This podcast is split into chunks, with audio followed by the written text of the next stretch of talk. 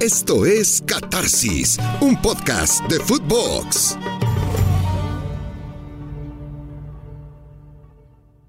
Catarsis, un episodio más. Nos acercamos ya menos de dos meses para arrancar la Copa del Mundo y justo transmitiendo cuando voy regresando de Qatar, un viaje más que hicimos al Emirato, a la península. Cuando recibió un calor tremendo, pensábamos que ya en septiembre, mediados de septiembre, fines de septiembre, serán temperaturas diferentes. Sensación térmica de 47, 48 grados. Sí puede decir el termómetro que estás a 39 o a 40, pero con la humedad, eso se siente como si estuvieras muy cerca de los 50 y no quiero pensar lo que hubiera pasado si el Mundial se realiza en junio o julio, cuando la sensación térmica es de 55, 56, 57. Sí, decían aquello de no, pero los estadios están climatizados. Pues los estadios son para 90 minutos. Hay aficionados haciendo filas, trasladándose, buscando comida en FanFest y una tragedia podía suceder. Pero en este preciso momento, cuando me encontré una Qatar que va mejorando demasiadas facetas de su infraestructura, cuando me encontré un estadio Lucel ya concluido y que tuvo una sesión de prueba que tuvo su faceta de desastre. Para eso se prueban los estadios con estos eventos de prueba, de ensayo. Por ejemplo, los traslados. Por ejemplo, la comunicación de los voluntarios que era muy confusa y sobre todo el punto que genera mayor discordia. Tengo la información desde fuentes de la FIFA de que el tamaño de las butacas colocadas, que son muy cómodas, usted se sienta y no se quiere levantar ni siquiera para ver el tiro de esquina, pero son butacas que no propician tan buena circulación en términos de movilidad ante un eventual desastre o protección civil. No queremos que suceda algo así. Dicho sea de paso, Qatar presume un rango muy interesante que es haberse convertido en el país menos propicio a padecer un desastre natural, sí por cuestiones geológicas, sí por cuestiones de ubicación, pero también por cuestiones de cómo ha trabajado toda la faceta de protección. El estadio Luceil incumple algunas facetas de esta protección civil y lo van a corregir, lo van a solucionar evidentemente, aunque ya no quede tan cómoda la butaca, pero tendrán que corregirlo porque eso sí es prioridad. Pero de repente ha surgido inquietud desde otro punto, porque cruzando el golfo que los cataríes, los sauditas, los kuwaitíes, los bahreinis, los emiratis denominan el Golfo Árabe, y que se llama Golfo Pérsico por su vecino al otro lado, por Irán. No de ahora, de la antigua civilización persa, de Ciro el Grande y Darío y todos los grandes persas. Desde entonces le llamamos en Occidente Golfo Pérsico para pesar de los, la mayoría en la región que son árabes. Al otro lado, precisamente en la que fuera la civilización persa, en la actual Irán, hay momentos muy complejos, porque una mujer de 22 años llamada Mahsa Amini fue torturada y falleció por brutalidad policial cuando el hijab, que es el pañuelo que cubre la cabeza, descubrió una porción de su cabello y la policía se fue contra ella y la golpeó y terminó falleciendo. Y muchísimas mujeres iraníes han hecho lo impensable en la República Islámica del Irán desde 1979 salir a las calles a hacer hogueras, fogatas públicas, a quemar su hijab, a cortarse el pelo en público, el cabello en público y decir no tenemos miedo. Han muerto muchas mujeres víctimas de la represión, de la reacción de las autoridades iraníes, pero es un momento de alta tensión. Cuando venía la Copa del Mundo 2022 en Qatar, pudimos pensar numerosos puntos de eventual tensión cerca del Mundial, dejando en claro que el fútbol no es más importante que la vida de un ser humano, que la vida de esta mujer, que fue víctima de tortura y de brutalidad policial hasta fallecer Max Amini, que la vida de las mujeres que han fallecido después, no, no, no, pero simplemente es parte de lo que rodea una Copa del Mundo. Y pensábamos dónde podía haber una tensión. Y pensábamos acaso en Yemen, que está relativamente cerca y que no logra estar estable este sitio, y para colmo con los sauditas involucrados con la alianza con Estados Unidos y Gran Bretaña, ya en el Gran Premio de Fórmula 1 en Arabia Saudita, hubo un atentado por cuestiones vinculadas a su intervención en Yemen. Y pensábamos en Irak, Irak que no encuentra la estabilidad. Y pensábamos alejándonos un tanto, pero muy poquito, en Siria. Y pensábamos alejándonos otro tanto en Egipto. Y pensábamos siguiendo esto en Sudán y en Somalia. Y no pensábamos en Irán, que pese a la represión habitual, un pueblo sumamente progresista y moderno, tiene ese tipo de estabilidad con la que vive bajo esa represión y esas dos caras, la que exigen las autoridades de la República Islámica y los ayatolas, y por otro lado, lo que vive la gente que es mucho más progresista, pues eso pasa en Irán a dos meses de la Copa del Mundo, a menos de dos meses de la Copa del Mundo, es más relevante lo que pase con la vida de cualquier ser humano, sin duda alguna. Simplemente dar contexto de lo que pasa en la región de cara a este mundial. Catarsis, catarsis hoy por la banda. Rumbo a Qatar. Y en esta catarsis especial que va por los costados, pienso yo, ¿qué se ha de esperar de un defensa lateral? Hmm. Que ataque, que defienda, que ocupe toda una franja de la cancha, que sea el dueño de un carril de terreno de juego. Cada vez exigimos más de los defensas laterales. Pero sobre todo pienso, antes de ceder la pelota a Fer Ceballos y Juanjo Buscalia, que es un privilegio tenerlos a bordo en esta catarsis, pienso en dos pioneros, en la maravillosa Zapat, el término con el que se conoció al equipo dorado húngaro que llegó a la final del Mundial 54 y que dos años antes fue medallista de oro en Helsinki 52 con Ferenc Puskas a la cabeza, Ahí había dos laterales muy llegadores como Lantos y Buzanski.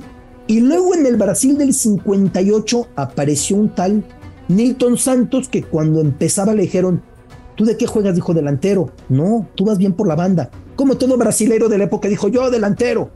Y pues siguió jugando como lateral, pero como si fuera delantero. ¿Qué exigimos de los laterales? ¿Qué privilegio? Juanjo, buscale a Fer Ceballos. Juanjo, ¿cómo estás? Hola Alberto, hola Fer. Qué, qué, puesto difícil. Me parece que eh, en este fútbol tan dinámico y tan revolucionado, eh, tan, tan moderno, eh, es uno de los puestos que más ha cambiado y al que más le exigimos. Antes, el que, o por lo menos en el fútbol argentino, que, que, ha tenido grandes laterales, pero que no tiene la escuela de los brasileños, decías, bueno, el que no es demasiado alto, pero sabe jugar bien al fútbol, lo pones de lateral y le enseñás a que cuide la espalda. Hoy al lateral le pedimos, primero que sea defensor, porque su puesto es defensor, tiene que saber marcar, tiene que saber llegar, tiene que tener buen manejo y además ahora que se utilizan tanto los callejones y, y fijar marcas sobre las bandas, cuando tienen que atacar, tienen que acostumbrarse a hacer diagonales hacia adentro y terminar la jugada. Y además en la pelota parada, marcar goles y defender en el área es un puesto muy complejo y que reúne, eh, me parece, hoy exige múltiples características. Por eso creo que en ese sentido, en este mundial, vamos a ver eh, transición en el puesto de, laterales, porque bueno, ya lo vamos a hablar. Pero a mí me cuesta entender que Brasil no tenga grandes laterales para Qatar 2026. Qué interesante lo que dice Juanjo, querido Fer Ceballos. Yo no había pensado en el paradigma del lateral argentino. El lateral argentino marca. Es aguerrido, es duro, va bien arriba pero no es la escuela del Roberto Carlos y del Cafú y del Marcelo y del Dani Alves y de la alegría y de todos para allá. No, no es esa escuela la Argentina. Fer Ceballos, ¿qué tipo de lateral ves venir de manera hegemónica en este Mundial de Qatar? ¿Qué perfil de lateral?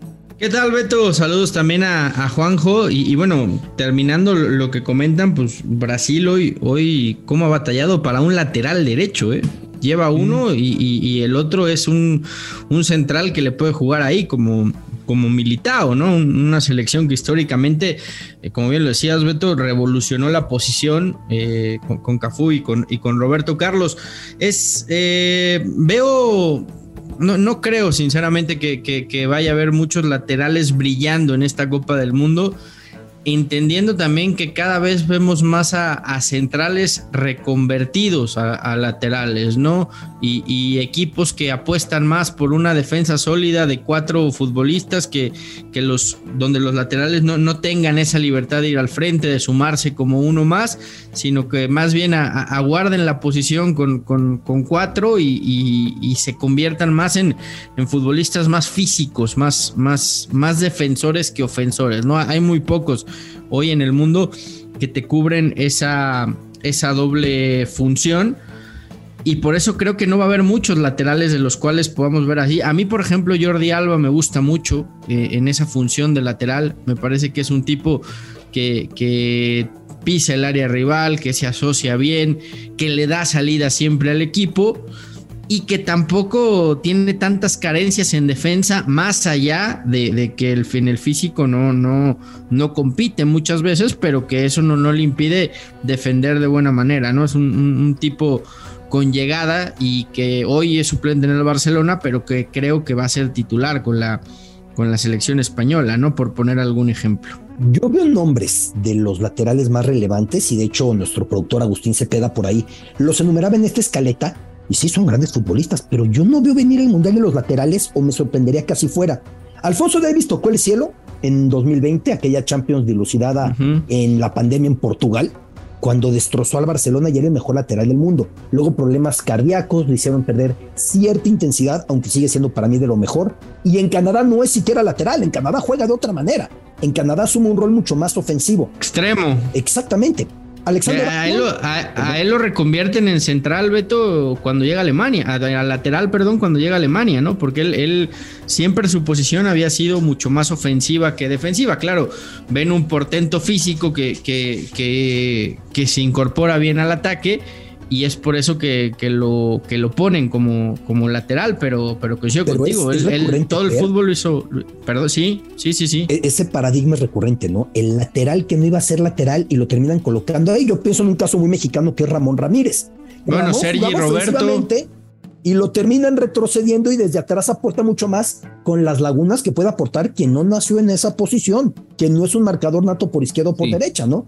El Madrid intentó muchas veces colocar a Roberto Carlos de medio campo para evitar esas licencias y no funcionaba increíblemente. Perdón, Fer. No te decía Sergi Roberto, Lucas Vázquez por poner también otros ejemplos, ¿no? Sergio Ramos. ¿Se acuerdan Sergio Ramos? Que cuando. Pero ahí fue al revés, ¿no? No, Juanjo, de lateral a central, porque él empieza como lateral por derecha. Sí, sí, pero, pero él, él, había hecho formativas como marcador central y después en primera, cuando, cuando ya es profesional, lo adaptan a jugar como lateral y después, claro, ya con más, con más peso vuelve a jugar en su puesto natural. Que te digo algo, Ramos, perdón, Ramos fue clave, clave, clave, clave en esa Eurocopa del 2008 y, en la Copa del Mundo, jugando, 2010, jugando como lateral por derecha en las dos.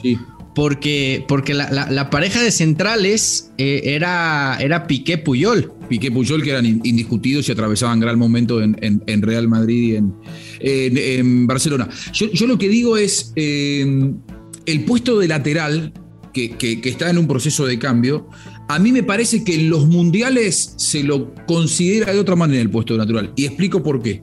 Los mundiales es una competencia corta en la que los partidos muchas veces son de eliminación directa y se definen por detalles, ¿no? Estamos eh, hablando de la, de, la, mega elite. Y los entrenadores buscan estudiar cada uno de los, de los inconvenientes que se le puedan llegar a generar en un partido. Por eso en los mundiales se buscan laterales que primero tengan buena estatura estamos yendo hacia un fútbol en el que tenés que ser demasiado crack para poder jugar con un metro setenta de estatura.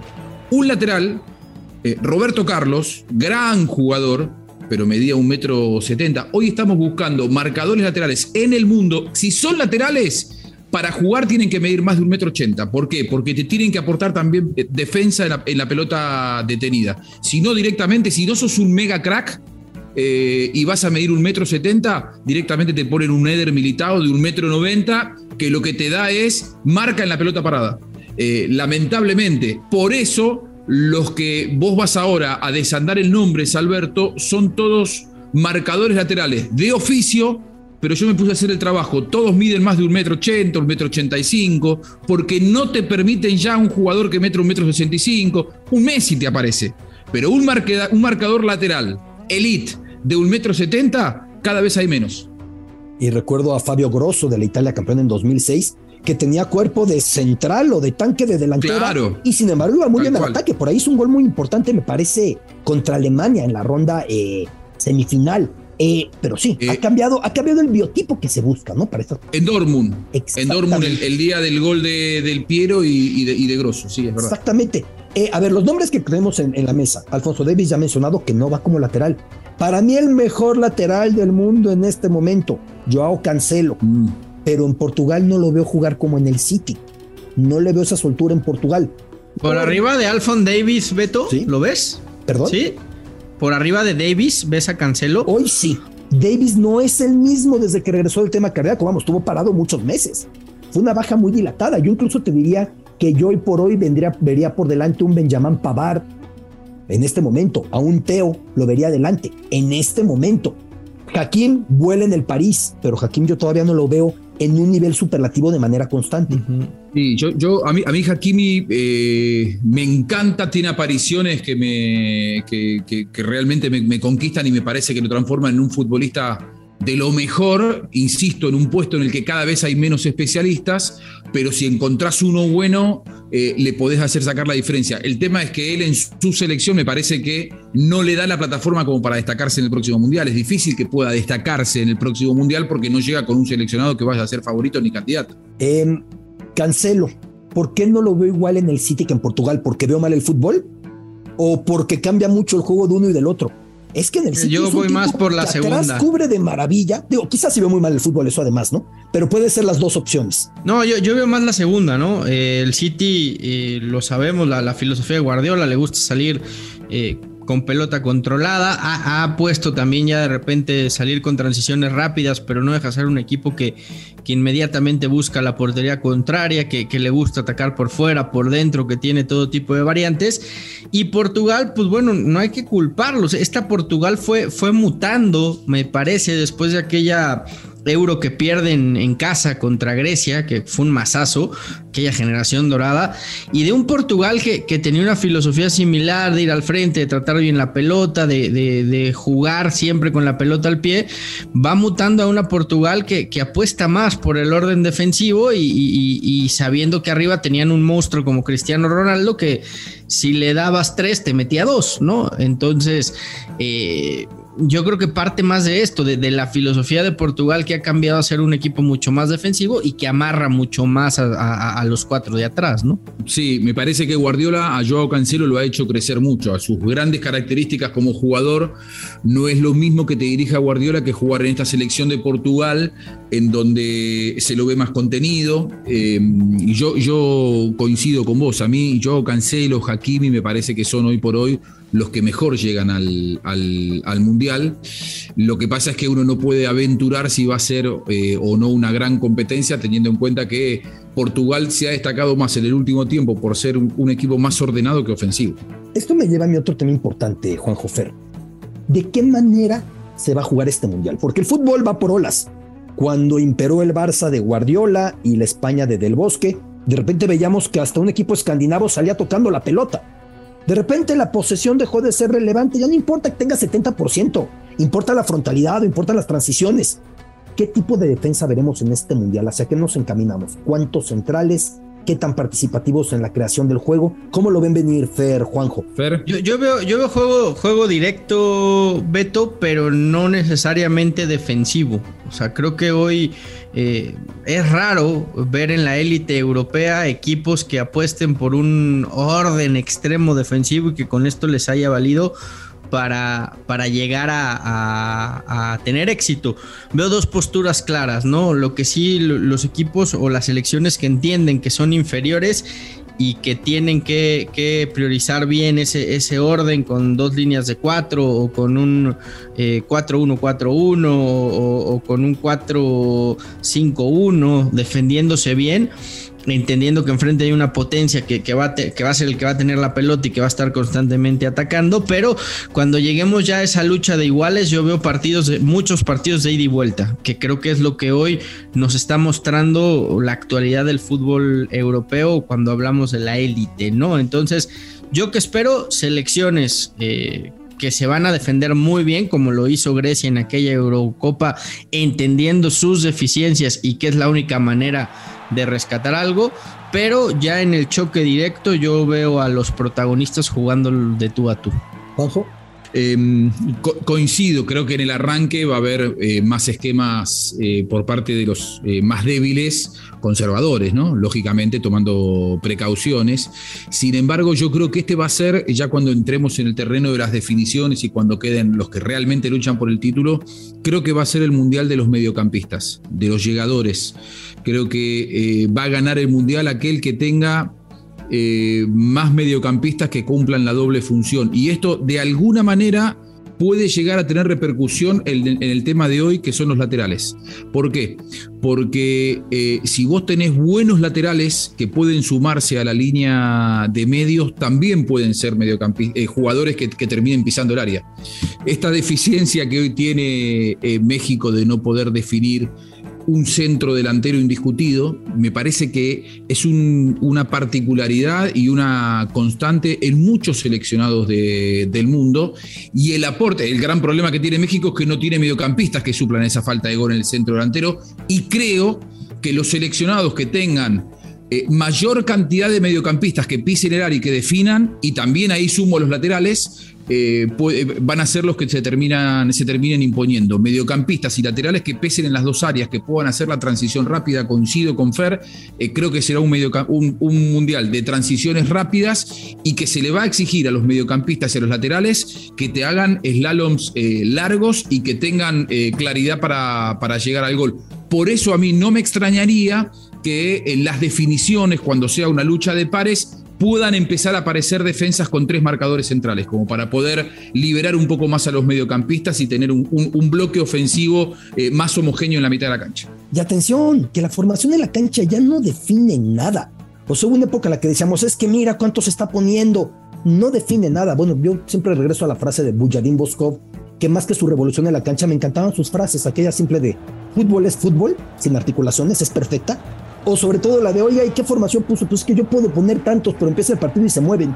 No es como tú los pongas, ¿no? Eh, eh, esa es la lo, de, lo de Eder Militado es una prueba, Alberto. Si, si Brasil, siendo Brasil, o sea, uno de los grandes favoritos a ser campeón del mundo, llega a jugar con Eder Militado de lateral derecho, sería lógico pensar que en grandes pasajes del Mundial esté pensando Tite en jugar con eh, Thiago Silva, Eder Militao y Marquinhos, los tres juntos, y de esa manera tener la posibilidad de ir cambiando dentro del mismo partido. Ah, por lo tanto, ahora, Brasil, una tendencia. Brasil no tiene ningún problema, Juanjo, ¿no? Fijo cuatro atrás y los otros, y los otros cinco me arman una fiesta arriba, ¿no? Uf. Digo, ya pasaremos a los delanteros, pero yo pensaba solamente Neymar, Vinicius, Rodrigo, Anthony, Richarlison, eh, y las listas sigue y sigue. imagínate que no les cabe Gabriel Jesús en la convocatoria, en la última convocatoria, imagínate. Pero a ver, querido Fer, eh, hablaba Juanjo de la selección mexicana y quiero aprovechar para tocar de primera el balón hacia ti, aunque ya no fue de primera, ya retuve mucho el esférico. Eh, tú vas con Sánchez y Arteaga como un servidor. A ver, te hago la pregunta doble y luego la mando a Juanjo. Dime. ¿Qué piensas que va a ser el Tata en las laterales y qué crees tú que debería ser el Tata en las laterales? Yo creo que va a ser eh, Sánchez y no sé si Gallardo, porque creo que Gallardo le termina llenando más el ojo a, Martino y tiene experiencia mundialista. Más allá de que Arteaga ha andado bien en Europa, eh, creo, que, creo que Gallardo se ha puesto las pilas en este torneo y, entendió que, que, no tenía tan segura la posición y le vino bien la competencia de Arteaga. Yo veo hoy a Martino más convencido por Sánchez y por y por Gallardo. Yo jugaría con Kevin Álvarez y con, y con Arteaga. Me gustan más ese, ese perfil de, laterales. A mí, a mí lo, de, Kevin Álvarez se me hace un lateral completísimo porque el, chavo defiende muy bien, pero además cuando, tiene la pelota en los pies eh, le da salida al equipo, tiene llegada, genera ocasiones. O sea, es, es, es un lateral muy, muy, muy, pero muy completo. Eh, Creo que Jorge Sánchez también eh, eh, es, muy buen lateral, pero le falta sobre todo en la, parte ofensiva. Creo que es mejor defensivamente hablando que ofensivamente hablando. Y ahí veo más completo a Álvarez, más allá de que los otros dos estén en Europa. Y en el otro tiro, Beto, pues Gallardo también es un lateral reconvertido en selección, ¿eh? Porque el tipo en sus clubes no juega como lateral por izquierda, juega más como un volante ofensivo, ¿no? Entonces, eh, creo que ha cumplido con la posición, pero para mí es, es más completo Arteaga, ¿no? Yo jugaría con Arteaga y con Kevin Álvarez. Juanjo. Eh, a ver, me parece que la experiencia mundialista eh, pesa, pesa, es importante y por eso creo que Gallardo ahí tiene tiene un aval, eh, tiene un, diferencial con respecto a Arteaga. Sin embargo, a, mí me gustaría, yo coincido con vos, Alberto, Sánchez y, Arteaga, ¿no? Me parece que son los dos que eh, en este momento mejor están. Aunque Gallardo, insisto, a mí me gustan más las características de Arteaga, pero Gallardo, que está jugando bien, además tiene la experiencia del Mundial. Eh, sin embargo, yo iría por el lado de Sánchez y Arteaga. Yo estoy con que creo que Jorge Sánchez ha crecido mucho y vean que Kevin me gusta bastante. Y del otro lado yo pensaría en Arteaga, aunque entiendo el momento de Gallardo que es muy importante. También lo tenemos que entender y entiendo que México solía ser muy abundante en cuanto a laterales y tiene un tiempo sin serlo. Es una realidad. Le está costando al fútbol mexicano generar laterales que verdaderamente propicien lo que queremos desde atrás y que un equipo bien parado atrás necesita laterales muy buenos, porque pensamos en el juego inicial contra Polonia, que el mismo Lewandowski decía días atrás, es clave para Polonia, sí es clave para Polonia y para México. Cuando hay dos equipos de clase media en un grupo que tiene tan claramente uno de clase alta, Argentina, y uno de clase, digamos, aspirante, por no ser malos o marginal como Arabia Saudita, los dos de clase media tienen que darse con todo y más cuando debutan juntos, todavía se debutarán por caminos diferentes, dices, ya el segundo partido, tercer partido, a ver cómo, cómo va caminando el asunto, ¿no? Ese va a ser el choque de trenes. Arrancás con una final. Arrancás con una final. Y puedes condenarte en esa final. Fue la posición que, que más trabajo le costó al Tata encontrar un fijo, ¿eh? Sí, y a lo que voy, Fer, precisamente es a que hablamos de aislar a Lewandowski. Pero Lewandowski no se aísla si por las bandas tienes abierto y te están cayendo balones, porque si caen balones, Lewandowski le va a ganar al que pongas, de Moreno, de Cachorro, de Johan, de Araujo, aunque revivas a Claudio Suárez y a Rafa Márquez. O sea, si tú abres las bandas, Lewandowski te va a hacer gol. Por eso es tan relevante. no, y, por eso, y por eso creo, perdón, Juanjo, que los laterales de condiciones más defensivas van a llevar mano en, en el Mundial. Jorge Sánchez, creo que va a ser el titular. Y, por izquierda, eh, yo creo que va a ser Gallardo también, insisto, por la ya experiencia que tiene mundialista. Ahora, fíjense esta tendencia mundial de que no nos cuesta encontrar laterales destacados. Insisto, yo creo que tener grandes laterales eh, es un diferencial, eh, te, marca, te marca la diferencia. Un gran seleccionado que en este contexto en el que no se encuentran grandes laterales, además tenga grandes laterales, eh, puede marcar la diferencia en el Mundial, insisto, no solamente porque te marcan la pelota parada, sino porque también si saben llegar es un jugador mucho más completo y que te da un plus. Sin embargo, esta deficiencia que tiene México, si vos revisás la mayoría de los seleccionados, le pasa lo mismo. Estamos diciendo que Brasil, que tiene alta escuela de laterales, no, no, encontramos ninguna estrella. Ahí está Dani Alves, Juanjo. Dani Alves es, con todo respeto, con todo respeto, ¿eh? A lo que él fue, hoy tiene nivel casi de exjugador. O sea, hoy ya, hoy, ya no le da para, para ser suplente en Brasil no, de lateral derecho. No, yo creo, yo creo que no, y de hecho no está, no está en la convocatoria. Es difícil que pueda ir al, Mundial como por, el nivel que tiene actualmente.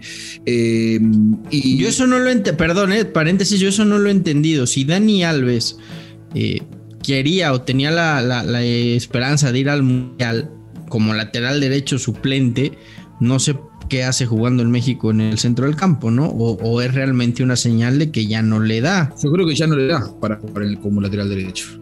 Sinceramente, y hace tiempo igual que él no se desempeñaba en esa función, ¿eh? porque su último gran, gran, gran nivel fue en el Brasil campeón de América 2019 y no era lateral tampoco, jugaba de todo, jugaba de 10. Bueno, fue, fue, fue lateral derecho en la, en la bueno, en los Olímpicos, ¿no? Sí, una, exigencia muy diferente. Sí. Es la verdad. Diferente, otra, otra, otra cosa. No es fútbol de elite de verdad. Ahora, eh, los problemas que tiene México, recién decíamos, no tiene grandes laterales y no tiene centro delantero. Son tendencias mundiales. ¿eh? Con respecto al mundial que vamos a ver, no hay grandes centros delanteros y hoy, si bien está Lewandowski, eh, pero no, no irá al mundial. Muchos de los. Eh, ¿Quién es el gran centro delantero que tiene hoy Brasil? Te cuesta encontrarlo. son tantos y ninguno es el delantero Romario. Ninguno Todos cumplen muchas funciones. Exactamente. Hoy faltan especialistas. porque a veces cuando se dispersa tanto la responsabilidad nadie la asume. Aunque en el caso francés sus dos títulos mundiales fueron cuando no había un delantero centro que hiciera gol. Stefan Guibarco, Christophe Dugarry en el 98. Es verdad. Y en este 2018, Olivier Giroud, que para mí hizo un mundialazo hizo un gran mundial Giroud. Arrastrando marcas. Exactamente, para que Mbappé tuviera obtenido, Griezmann tenía lo que, lo que aportaba. Eh, a ver, la selección alemana sin duda es candidata y los laterales potenciales de Alemania pueden caminar hoy por cualquier ciudad europea y acaso no les piden autógrafos. Digo los nombres, son jugadores buenos, pero a ver, David Gaun de Leipzig, lateral izquierdo, Lucas Klosterman del mismo Leipzig, o Robin Glossens, que está en Italia con el Inter, y Tilo Kierer, que está en el París y que no es tan habitual no son laterales que tú digas, hombre, Philip Lam, ahí está el sucesor, ahí está el defensa que va a aparecer, ¿no? No, es verdad, es, verdad. Bueno, es, es un rasgo de estas, de estas épocas en las que los buenos laterales los contamos con los dedos de una mano y en donde, insisto, el que tenga los mejores laterales puede tener, no digo que va a ganar el Mundial, pero sí puede tener eh, un plus. Le pasa a Alemania, le pasa a Brasil y después cuando veamos a Argentina veremos que también Argentina no, tiene especialistas en esa función de lateral, ¿no? ¿A quiénes con Argentina, Juanjo, si me lo permites? ¿A quiénes tú pondrías y a quiénes crees que va a poner Escalón? Igual hago la pregunta doble como se la lancé a Fer hace un momento con México. Tiene un problema ahí porque el que él utilizó en la Copa América que ganó Argentina el año pasado era Nahuel Molina, que llegó al Atlético Madrid producto de una buena temporada en Italia. Sin embargo, eh, Simeone lo pone poco y nada directamente, a veces hasta no lo convoca es decir, el que quiere Scaloni como titular está jugando salteado en el Atlético Madrid. Y el otro es eh, Montiel, que en Sevilla también, a veces juega, a veces no. Es decir, no tiene en el lateral derecho un indiscutido. Por eso hoy gana fuerza el nombre. no. Pero es el lateral izquierdo. Ah, claro, estás, por la derecha. claro, estoy en la derecha. El que gana fuerza es un jugador que no estuvo en la Copa América, en algún momento Scaloni lo sacó porque no estaba bien en la eliminatoria, que es Juan Foyt, que te da la posibilidad también de jugar de marcador central. Entonces, podría cumplir esa doble función. Si le preguntas a Scaloni si lo tiene bien a Molina, él lo pondría a Molina. El tema es que ni Molina ni, ni, Montiel están en un buen momento. En, la, izquierda está Tagliafico, ¿no? No, en la izquierda yo creo que si está bien es Acuña. ¿Por arriba de Tagliafico? Eh, Sí, Tagliafico le da más marca. Tagliafico te cumple, al igual que Foyt, la posibilidad de la doble función. Es lateral izquierdo y también puede jugar en línea de tres eh, como stopper por la izquierda. Eh, para, para mm, Scaloni, cuando tuvo que optar por uno u otro, siempre fue Acuña que le da mucho más ataque y menos marca. ¿Por qué? Porque Argentina en la Copa América y en la eliminatoria sudamericana se enfrenta, salvo contra Brasil, se enfrenta a seleccionados que por lo general lo esperan. Entonces él busca con Acuña. Acuña era, cuando él surgió, era un extremo por la izquierda, después fue un mediocampista ofensivo y puede jugar en esa función.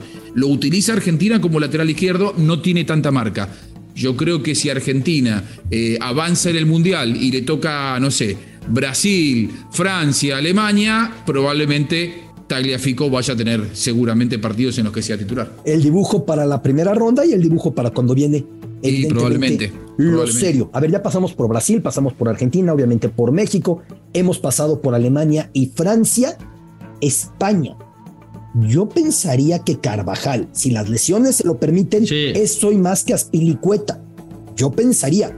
Carvajal ha tenido muy mala suerte con la selección española. Cada que viene Eurocopa Mundial, se rompe. Y si Luis Enrique lo llama, ¿no? Porque Luis Enrique no le gusta llamar muchos jugadores del Real Madrid. Que luego es extraño en ese sentido, pero yo pienso que ahí no tendrá, no tendrá mayor reparo. Del otro lado son Alba, que en un principio no lo convocaba y se pensaba que tenía problemas del Barcelona y luego hasta el capitán lo hizo, o Gaya.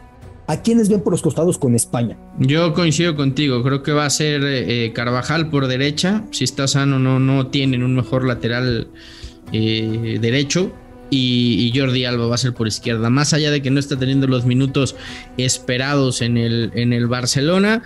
Eh, el otro día lo decía Luis Enrique y, me sonaban las palabras a, Martino, pero decía, eh, yo convoco a los jugadores que convoco porque sé lo que me pueden dar, porque he trabajado con ellos y el momento pues es importante, pero no lo más importante para mí. Entonces bajo esa premisa, yo creo que Carvajal por derecha y, Jordi Alba por izquierda. Coincido con, con, Carvajal, me parece que es el mejor lateral derecho que tiene España, además que juega con mucha determinación, es un jugador muy, muy valioso, con mucha personalidad en Real Madrid y entonces tener jugadores de esas características. Este sí es de los que defiende y tiene llegada, ¿eh? Sí, sí, sí, sí, porque es un lateral derecho de oficio, eh, Carvajal, y que, insisto, tiene voz de mando no te digo que es un Sergio Ramos, pero los que, los que conocen el peso del vestuario del Real Madrid te hablan de Carvajal como uno de los jugadores que es caudillo, ¿no? que tiene voz de mando, que los compañeros agachan la cabeza y lo escuchan. Y tener jugadores en un mundial de esas características me parece que es valioso en un contexto de fútbol moderno, un poco aquello que decíamos que hay muchos jugadores de PlayStation, tener, tener, tener un Carvajal creo que siempre es valioso. Ahora, del lado izquierdo Jordi Alba, eh, hay que ver cuánto lo pone su amigo Xavi Hernández de aquí al Mundial, porque pinta en que va a jugar poco. Entonces es un hombre que ya no es joven Y ahí puede tener un problema España, ¿no? Si, si de aquí al Mundial, que quedan 60 días, Jordi Alba no juega con Barcelona, habrá que ver cómo está futbolísticamente para Qatar. Luis Enrique, que dejó una frase que para mí es muy interesante, con lo disruptivo que es, dijo, si tú me dices lo que hacen en su equipo o lo que hacen conmigo, me interesa lo que hacen conmigo. Y la otra que ya es sus innovaciones. El entrenamiento, vieron la imagen de los jugadores españoles entrenando con un altoparlante o un eh, audífono y Luis Enrique hablándole a cada uno individualizadamente. Me sonó muy a lo que me contaban los dirigidos por Bielsa en América y Atlas hace ya unos 25 años, antes de que Bielsa saliera a Europa y llegara a selección argentina, ¿no? Que me contaban cómo le recortaba la cancha y cómo los hacía entrenar, pero también cómo los formaba. Un Luis Enrique que es disruptivo en todo sentido. En el listado de laterales a seguir en esta Copa del Mundo tiene que estar Trent Alexander Arnold, de los laterales más desequilibrantes del fútbol inglés con el Liverpool. Pero yo veía los momios en Inglaterra que ahí apuestan a todo ya para el money line de Joshua Maya da esto. ¿Cómo piensan los ingleses que va a alinear su selección en defensa? Y no lo colocan como titular. Dicen que John Stones, que es más bien un central reconvertido, Harry Maguire, que normalmente tiene que ser objeto también de marca del que lo acompaña en la central, por lo inestable que puede ser, pero lo han hecho incluso capitán, Rhys James y Ben Chilwell. ¿Ven a Trent Alexander Arnold fuera del once inglés? como las apuestas? Volvemos a lo mismo, ¿no, Beto? Eh, dependerá mucho de la apuesta y, generalmente el central reconvertido en lateral es eh, quiero a mis cuatro fijo atrás y, que el lateral no, no, no se preocupe por ir al frente, sino que más bien se concentre en defender porque ya para atacar tengo otro, otro tipo de futbolistas. Dependerá mucho de lo que quiera plantear eh, Inglaterra. Para mí sería un desperdicio, ¿no? Estamos hablando, estoy totalmente de acuerdo contigo, quizá del mejor lateral en la Premier, ¿eh? Que no es poca cosa. Mm. Mm, no estoy tan convencido. Me parece que es cancelo, un, cancelo. un gran atacante y un, eh, no te voy a decir muy mal defensor, pero sí que Liverpool puede contarte cómo ha perdido la última Champions contra Real Madrid porque Alexander Arnold tiene problemas para marcar en su espalda. Digo, me parece que eh, podrá tener también el entrenador eh, inglés, la, Southgate, la posibilidad de elegir dependiendo del rival. Si vos necesitas abrir una defensa, Alexander Arnold te da mucho ataque. Me queda claro que Juanjo es el que jugaría con cuatro centrales allá atrás. No, no, no, no, pero que no. Tiene que marcar. Pero aparte, si termina en la banca 30 Alexander Arnold, me parecerá el síntoma más claro de que acertaron en lo que me dijeron ustedes. Viene una Copa del Mundo de laterales más para atrás que para adelante. Para ir adelante estarán los medios y estarán los ofensivos. De acuerdo a lo que ustedes me han dicho, ven venir una Copa del Mundo así y repasamos laterales de Alemania, que tú digas glamour, qué nombre. No. Y vimos los de Francia, y vimos los de España, y acaso los mejores de España no terminen siendo convocados es parte como en el Mundial. Vimos los de Brasil con Militao, que ni Carleto Ancelotti en momentos de tentaciones de catenacho ha abierto a Militao a la lateral, ha puesto hasta Lucas Vázquez por ahí. ¿Quién impone las condiciones en un Mundial, los europeos o, los que llegan desde América? De cómo se juega. Fer. Uy. Hoy creo que las, las impone Europa, ¿no? Coincido. Hoy, hoy las impone totalmente Europa. Pero con materia americana en buena medida. Sí, pero, sudamericana. ¿Por qué digo esto? Queiroz, eh, cuando vino aquí a Sudamérica a dirigir a Colombia, de una Colombia exitosa que venía de ser quinto en 2014 con Peckerman y, quedar eliminado por, por, Inglaterra en, octavos de final en, en, Rusia 2018, llega Queiroz y lo primero que hace es borrar los laterales de ataque colombianos y poner dos marcadores centrales en los laterales.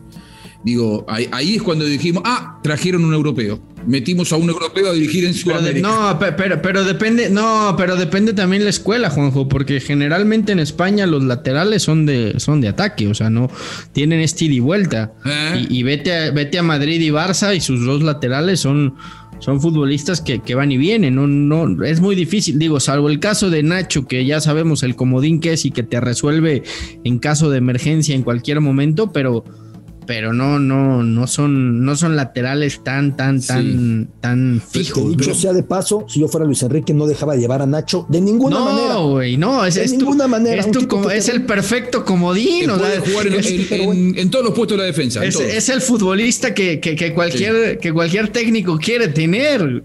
Pero bueno, esta crisis existencial que tenemos sobre los laterales, su función, acaso es la que tienen muchos directores técnicos, y acaso de la Copa del Mundo salgamos entendiendo mejor qué se espera hoy del lateral. Bueno, o, no te vayas tan lejos, Beto, perdón. Osorio jugaba con. Le gustaban también los centrales reconvertidos a, laterales, ¿no? Sí, exactamente. Y veremos en el Mundial quién termina alineando por esos costados y destacando. Una, una, última característica que me interesaría marcar. Eh, en este fútbol en donde ahora los equipos tratan de utilizar todo el ancho del terreno de juego y, y están los famosos callejones, ¿no? Que se le llaman porque fijan marcas los dos extremos. Si jugáramos, por ejemplo, con un 4-3-3, los extremos lo que buscan es justamente fijar a los laterales para ensanchar bien el terreno de juego, mandar uno que ataque por el medio. Están los mediocampistas llegadores para que ocupen también los eh, callejones más cercanos al centro delantero.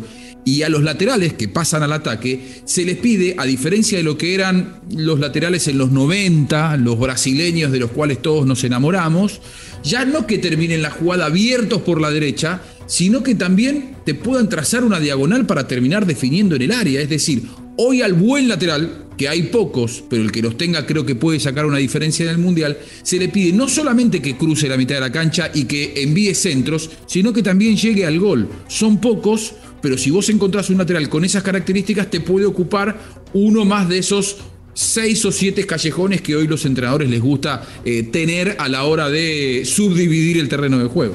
Pues fascinante el diálogo que hemos tenido hoy en Catarsis. Antaño, decían los entrenadores que se colocaba como lateral al central que requería de una referencia para ubicarse. La referencia era la línea de banda, porque era un central más, pero jugando por el costado. Luego se exigía al lateral que fuera extremo. Veremos qué se exige a partir de Qatar 2022. Abrazo enorme, Juaco Buscalia, Fer Ceballos. Qué deleite de plática. No, el gusto. El gusto es mío, Beto. Abrazo a los dos. Y no soltábamos la pelota como laterales entercados en ir por la banda, pero es momento de recibirla para ir con Agustín Martínez, quien encabeza medio tiempo y de la mano de medio tiempo y la embajada de Qatar en México desarrollan el gran proyecto del podcast Qatar Fácil. Querido Agustín, te mando un gran abrazo, ¿cómo estás? Qatar Fácil, una colaboración de la Embajada de Qatar en México y Medio Tiempo, aquí en Catarsis.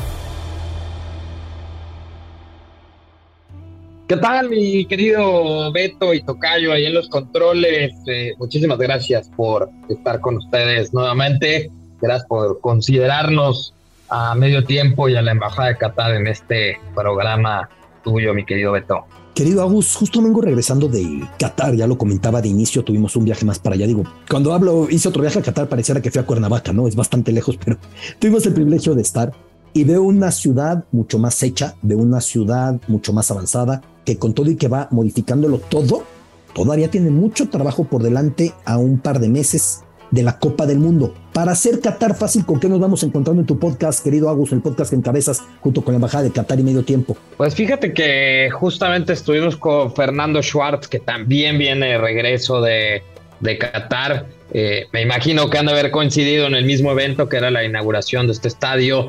Eh, pues nada, la verdad es que ha sido un gran programa, sobre todo muchas experiencias, como lo decías. ¿Qué le falta a Qatar? ya para estar a unos cuantos días, setenta y tantos días, ¿no? Me parece, para, para ya la Copa del Mundo. Eh, y platicamos muchísimo del tema, tanto de la inauguración del estadio como de algunas cosas bien elementales, Beto. Eh, desde cuánto cuesta un platillo típico, cuánto cuesta ir a un mercado, cuánto cuesta ir a comer a un buen restaurante, cosas muchísimo más terrenales, sobre todo para la gente que va a estar yendo para allá. Eh, y está caro, ¿eh? Y debo decir una cosa, Gus. El alcohol en Qatar, para el que quiera tomar, en los lugares que lo permiten, tiene un impuesto muy elevado. De repente, una copa de vino, la más barata en un restaurante, puede costar 35 dólares, 40 dólares. El alcohol duro, licor duro, un tequila, un whisky, que hay de todo, también puede costar por ahí de arriba de 35 dólares. Vamos, para que la gente sepa, ¿no? Para que la gente haga cuentas, te va a dar risa esto, querido Agus. Alguna vez en Gales, con motivo de la Champions, que fue el Real Madrid Juventus en 2017, una bartender me comentaba, ya sé cómo reconocer cuando alguien viene aquí y es mexicano. Y dije, a ver con qué me va a salir. Y me decía que el mexicano no pregunta cuánto cuesta la copa que va a pedir. El mexicano dice, échame dos de estos, échame dos de aquellos y tal. Pero bueno, tienen que hacerle números, ¿no, querido Agus? Valga la anécdota. ¿Qué más te van comentando de estos preparativos y qué más podemos encontrar en Qatar fácil? Sí, justo ese rato dije setenta y tantos, ¿no? Pero faltan menos de, de 60 días, cincuenta y tantos días para ser presididos. Ya estamos a nada. Eh, pues platicamos también mucho del tema de las medidas de seguridad, ¿no? Que existe en Qatar, el tema, ahorita que tocabas el tema del alcohol, fíjate que esto se ha vuelto recurrente en cada episodio, mucho el tema del alcohol, eh, si puedes entrar o no con alcohol a Qatar, que está más que claro que no puedes entrar, creo que en alguno de tus programas también lo has dicho, pero sobre todo el tema que, que se dio mucho la... Eh, que estuvo mucho sobre la mesa, ¿no? Del alcohol si se iba a vender o no en los estadios y nos dejaba ver, Fernando, que sí iba a haber cerveza, pero sin alcohol en los estadios. Y en las cercanías de los estadios también iba a haber, obviamente, en algunos centros, eh, ya sea restaurantes, en algunos fanfests, ¿no? Pero algo que nos llamaba la atención es que sí iba a haber cerveza, pero sin alcohol durante los partidos en los, eh, en los estadios de Qatar. Puntos importantes sobre los que regresar, querido Agustín no le piden acta de matrimonio a nadie para llegar al hotel. Aquello que ha circulado de que es que si no estás casado y vas con tu novia.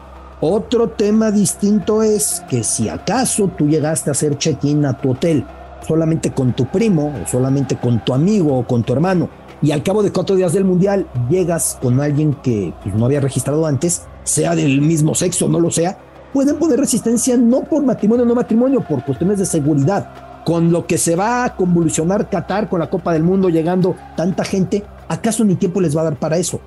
Pero es, lo que dejamos en claro porque mucha gente nos coloca esas preguntas y es importante irlas respondiendo, ¿no, Agus? Y también, ¿sabes qué? Nos ha preguntado muchísimo el tema del transporte, ¿no? Tú que acabas de estar allá y que estuvieron allá justamente viendo todo este tema, pues mucho también lo del transporte en cuestión de rentar auto, ¿no? Nos decía Fernando Schwartz que es sumamente costoso rentar un automóvil allá, que digamos que invita a la gente a que use el transporte público, el metro, eh, realmente todo está muy compacto. Se invirtió una muy buena lana en la renta de un automóvil, mucho más caro y por encima en Estados Unidos, por ejemplo. Sí, a ver, por dejarlo claro, primero, si piensan rentar coche, yo no lo recomiendo. Si piensan rentar coche, necesitan licencia internacional. No es complicado tramitarla en eh, la República Mexicana, pero necesitan licencia internacional. Segundo, no hay permisividad a una cervecita manejando si los pararan el alcoholímetro, no es decir, me eché dos copas de vino con la cena. No se puede, ¿no? Tercero, van a cerrar las calles en gran medida a automóviles privados. Lo mismo aplica para un catarí que tenga el coche de lujo que usted me diga, a lo que usted termine rentando, sea de lujo o no de lujo. Entonces, no es recomendable. El sistema de transporte subterráneo, el metro, va a enlazar a cinco de los ocho estadios, dejándote en la puerta del estadio, y los otros tres bajando en la estación más cercana y tomando shuttle para llegar hasta el estadio, con lo cual yo sí disuadiría, como ha hecho el comité organizador, en ese sentido. Otro tema relevante, querido Agus, que seguramente ya abordaron en Qatar Fácil, que va tocando cada espectro de esta Copa del Mundo para quien pretenda ir, que la tarjeta Jaya ya no es exclusiva del que tenga boletos. Fue un anuncio importante que el que tenga boletos puede incluir en su paquete a dos o tres personas que no los tengan, que acaso quieren ir a vivir la fiesta, la celebración y a la mera hora ver si encuentran boletos a un precio a modo, ¿no, Agustín? Y sobre todo eso y también el tema de la vacunación, eh, Beto. Eh, bien lo dices, el tema de la Haya Card, que es uno de los, digamos, requisitos eh, que te pide el país, pero el tema también de la vacunación, tienes que tener una vacuna eh, vigente de no menos de seis meses de, antigüedad. Eh, y son pequeños detalles que tiene que estar la gente bastante, bastante enterada. Eh, justo en programas como el tuyo, en como lo es Qatar Fácil, porque hay muchas dudas, ¿eh? cada vez falta menos, pero siguen saliendo dudas. A nosotros nos llegan muchísimas preguntas, tanto a, la redacción de Medio Tiempo como a la Embajada de Qatar.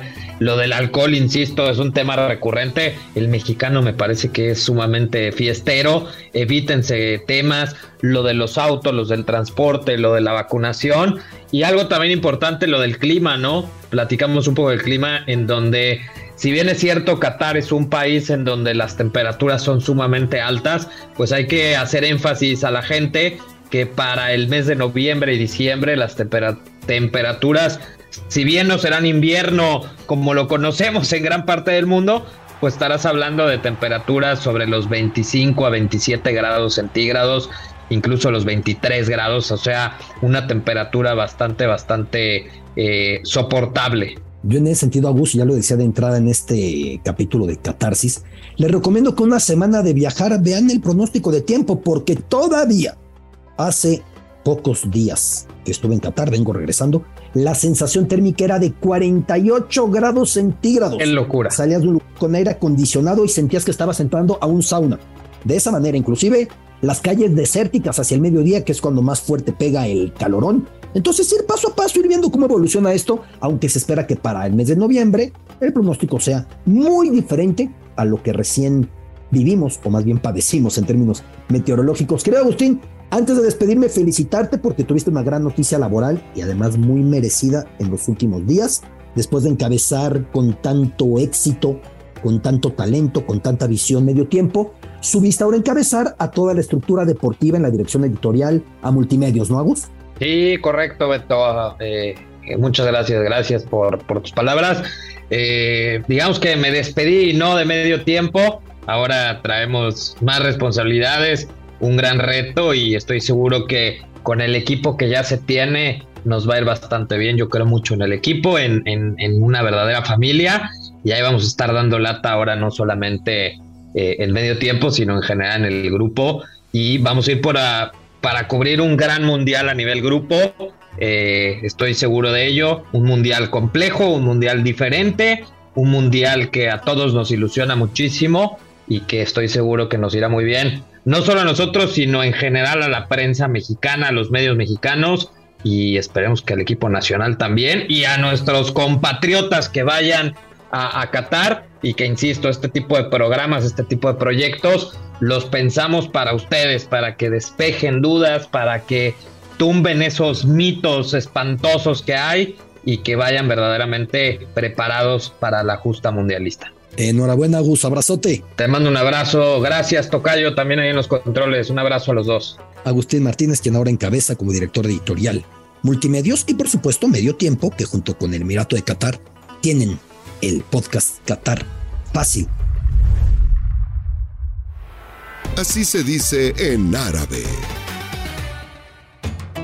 Nos despedimos en esta catarsis, recorriendo la banda con el misterio de si en dirección defensiva u ofensiva, como platicamos con Fer Ceballos y Juanjo Buscalia, entendiendo mejor lo que hace falta de cara a esta Copa del Mundo si usted piensa viajar a Qatar o simplemente si usted quiere comprender mejor lo que está sucediendo en Qatar y además pasando de manera rápida por el idioma, palabras necesarias. Y yo le dejo dos importantes. Comer. Comer como se dice, acol. Ir, ir como se dice, aruj. Porque si usted dice yo quiero comer, basta con decir Ana Ariz Akol. Si usted dice quiero ir, Ana Ariz Aruj. Con esas que se aprenda, estará mejor en tierras mundialistas. Gracias por estar siempre en Catarsis, en Footbox. Esto fue Catarsis con Alberto Lati, exclusivo de Footbox.